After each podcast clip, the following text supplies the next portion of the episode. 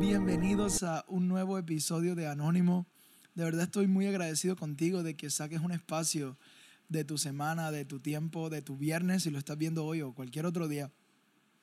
Estoy muy agradecido, de verdad, me honra, me honra que puedas sacar un tiempo para, para escuchar o para ver esto.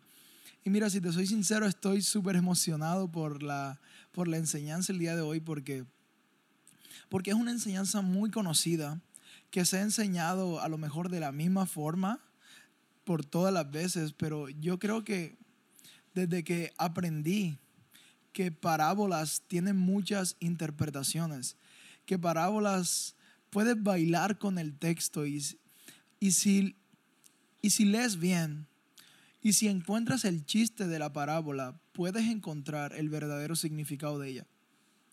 Y hoy vamos a estar hablando de la parábola de el buen samaritano.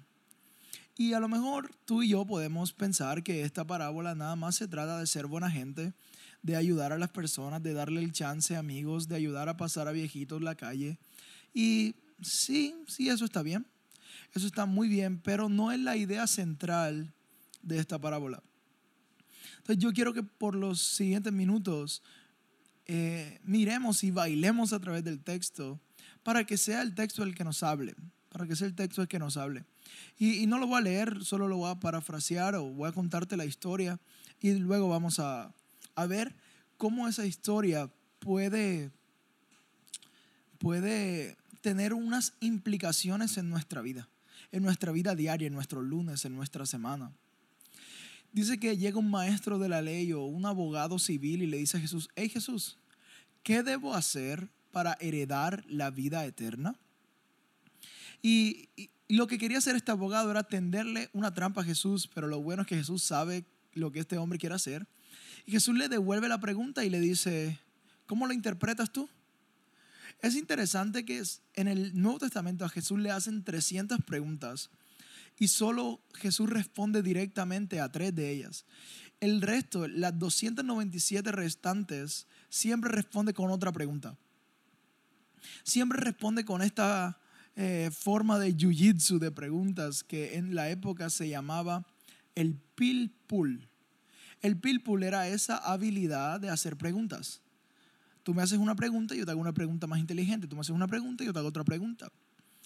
Y este, eh, sí, maestro de la ley le dice, pues ama a Dios con todo tu corazón y ama a tu prójimo como a ti mismo.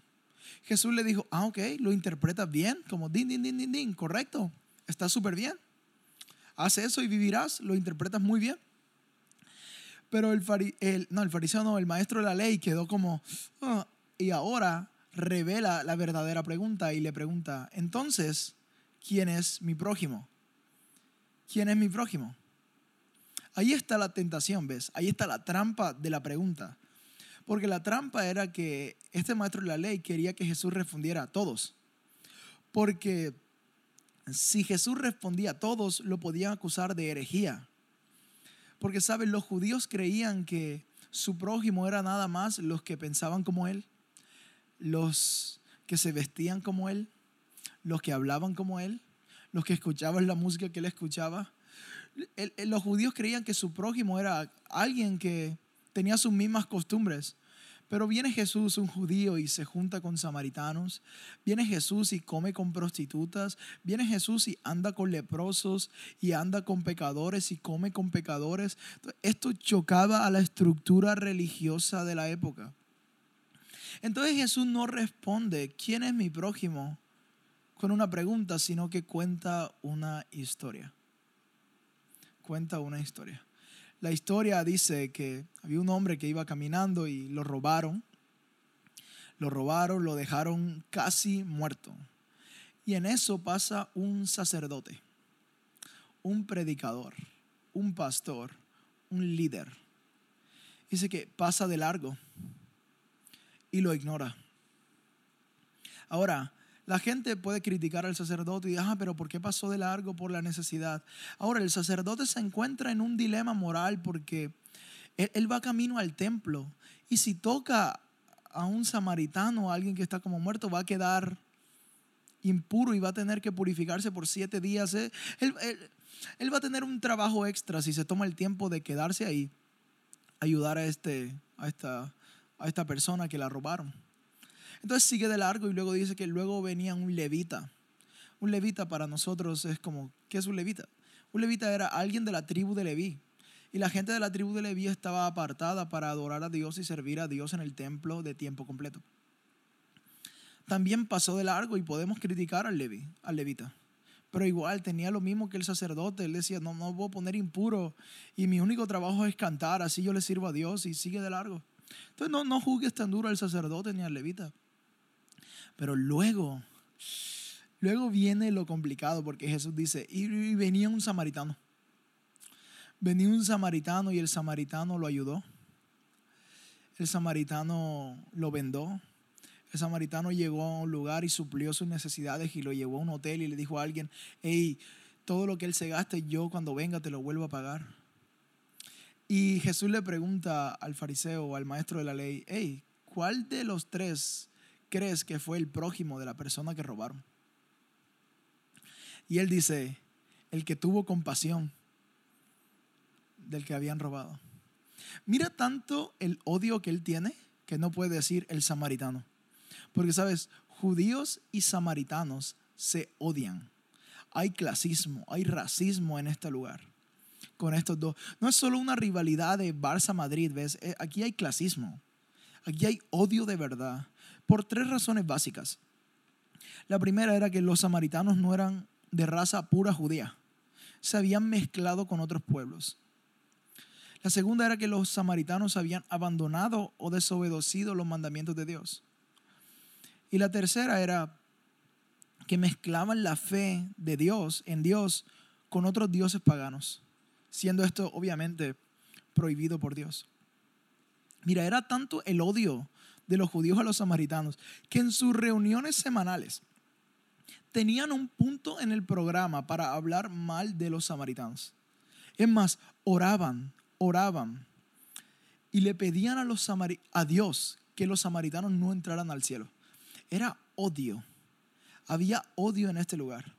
Entonces ahora Jesús le pone, lo pone de ejemplo a alguien a quien él odia, a quien este maestro de la ley odia. No sé si te ha pasado cuando ponen de ejemplo a alguien que te cae mal. O cuando hablan bien de tu ex, tú quedas como, ah, sí, sí, sí, ya cállate. Como cuando hablan bien de alguien que te hizo daño o que te cae mal, tú quedas como, ay, sí, sí, ya. Eso es lo que Jesús está haciendo aquí. Le está poniendo de ejemplo a una persona que el maestro de la ley odia. Entonces, la pregunta del buen samaritano era, ¿quién es mi prójimo? La respuesta implícita dentro de la parábola es, ¿a quién odias? ¿A quién odias? ¿Quién es mi prójimo? ¿Quién es tu prójimo? Pues a quién odias. Ahora tú puedes decir, no, pero yo no odio a nadie, yo no cargo odio en mi corazón. Pues ¿quién te cae mal? ¿A quién no soportas? ¿Quién es esa persona que si viene por este camino del andén, tú te cruzas para el otro para que no, no crucen miradas? Porque déjame decirte algo ese, esa persona que tú odias, esa persona que te cae mal, que no soportas, esa persona es tu prójimo. Esta historia no solo se trata de ser buena gente, de, de ser chévere.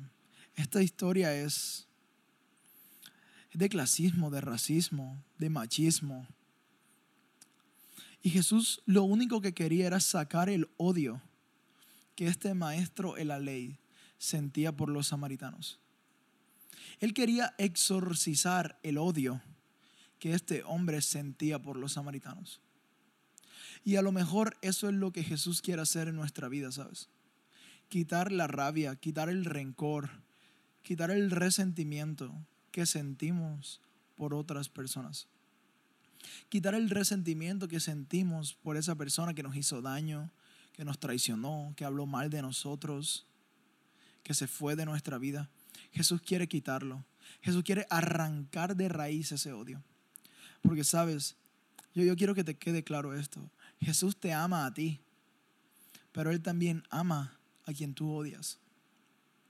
Sí, así es. Jesús te ama a ti, pero Él también ama a ese que te cae mal. Ese que te cae mal también es tu prójimo. Hola. Sí. Esa persona que te parece insoportable, que no la soportas, que te fastidia, esa persona es tu prójimo.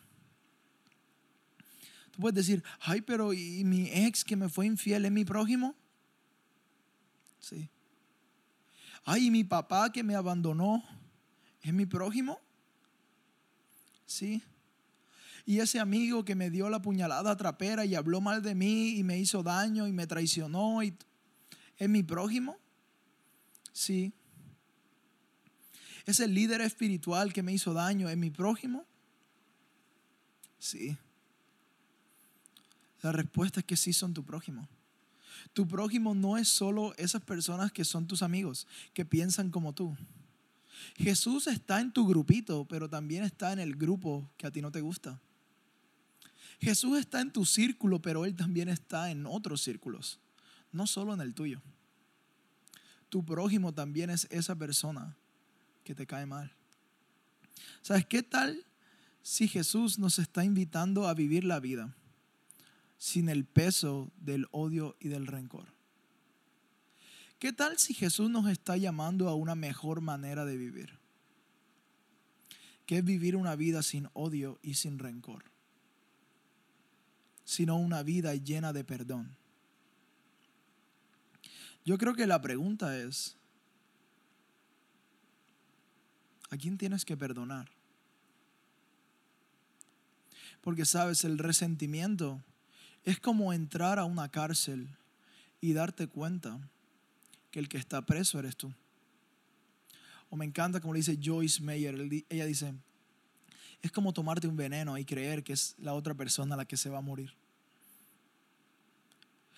¿Qué tal si la alternativa que Dios te está dando es que vivas una vida plena, libre de rencor, de rabia y de resentimiento? ¿Qué tal si Dios te está llamando a vivir unas vidas parecidas al cielo en la tierra? ¿Cómo así? Perdonando a mi prójimo, perdonando a los que me hicieron daño. Mira la rabia que sentía este maestro de la ley. Ni siquiera pudo decir el samaritano, no. Ni siquiera lo pudo mencionar.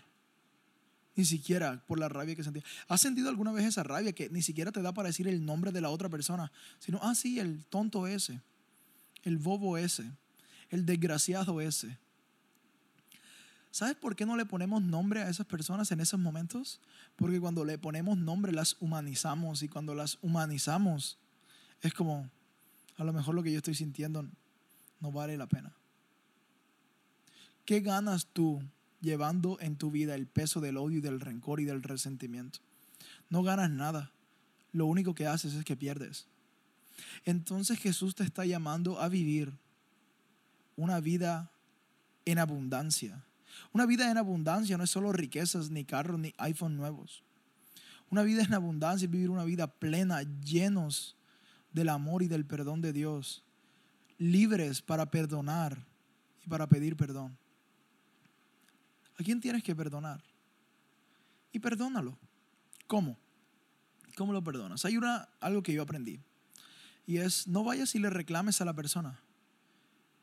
Ve y dile a Dios, que te ayude, que te devuelva lo que otros te robaron. Porque lo que sucede cuando nos ofenden es que nos roban algo, ¿cierto? Nos roban dignidad, nos roban valentía, nos roban coraje, nos roban tiempo.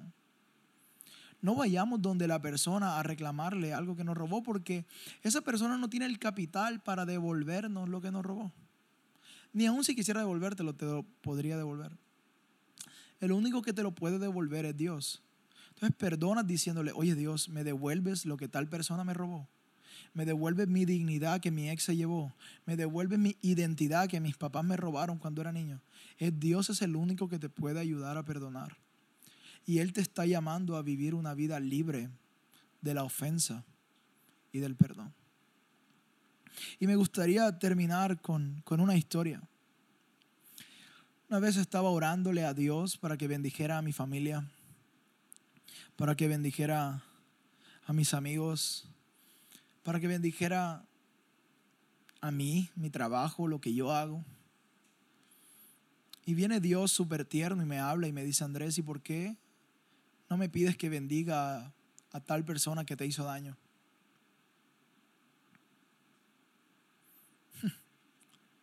¿Por qué no me pides que le vaya bien a esa persona que te traicionó? Desde ese día cambió mi perspectiva de yo entender que esas personas también son mi prójimo y yo tengo que perdonarlas por mi bien y por su bien también, tengo que soltarlas. Ahora, perdonar no es volver a la relación. Eso ya, hay que perdonar con rapidez, pero hay que volver con sabiduría. Eso ya es cuestión tuya. Tú verás si quieres volver a la relación o no. Pero el perdón no, no es una opción. Es Dios te brindó que perdones para que no vivas un infierno.